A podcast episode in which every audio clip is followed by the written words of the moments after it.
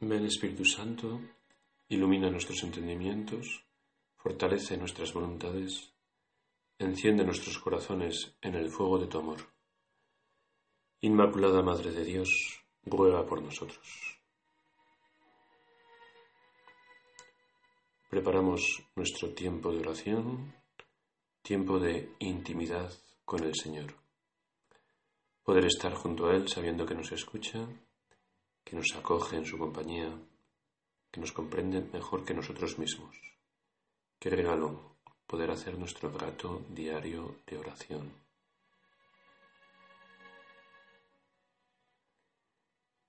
En la primera lectura del miércoles de esta segunda semana del tiempo ordinario, se nos narra el pasaje de la lucha de David contra Goliat.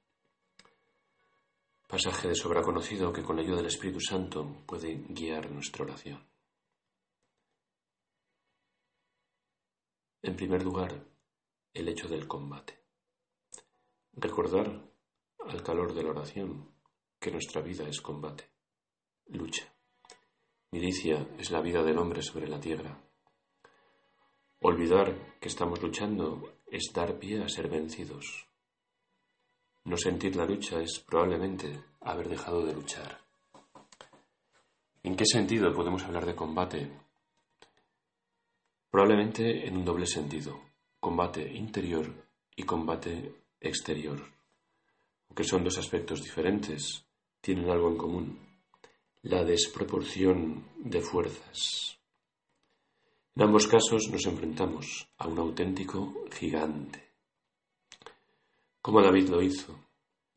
En el caso del combate interior, nuestra lucha es ni más ni menos que contra nuestro orgullo, nuestro amor propio, nuestro egoísmo, nuestro hombre viejo. Cuánta lata nos da, qué difícil se nos hace andar por caminos de humildad.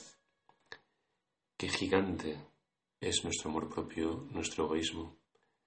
Verdaderamente es lucha contra un gran enemigo, tenemos razones para sentirnos y sabernos pequeños, casi impotentes.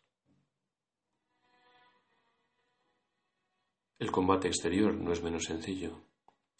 La lucha por vivir en cristiano en un mundo paganizado, en el que vida y costumbres cada vez se alejan más de Dios, en el que se ha perdido la conciencia de pecado.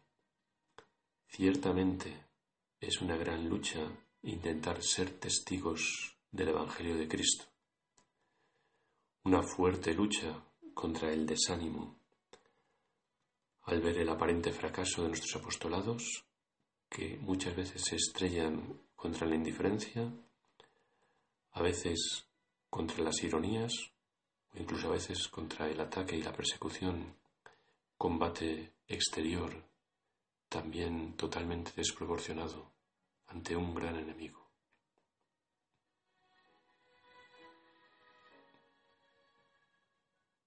Aunque la lucha es desigual y nosotros somos pequeños y débiles, como David, sabemos que al final podemos vencer. Mejor que el, Señor vencerá en nosotros.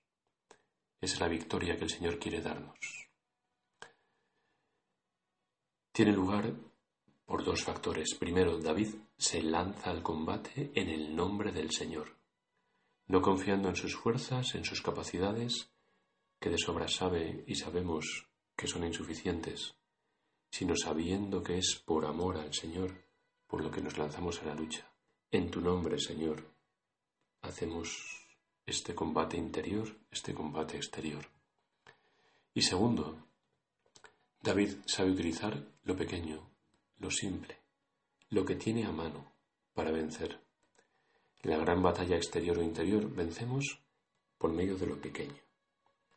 El valor de los pequeños actos, de los que están a nuestra mano, hechos con amor, hechos por amor, es lo que acaba derrotando a cualquier gigante. Qué bien, porque eso sí que lo tenemos a mano. Ojalá se nos dé luz para ver la importancia de lo pequeñito, de lo de cada día, hecho con amor al Señor y por amor al Señor. En el corazón de la Virgen Madre nos situamos Desde este refugio seguro, vivimos nuestra oración.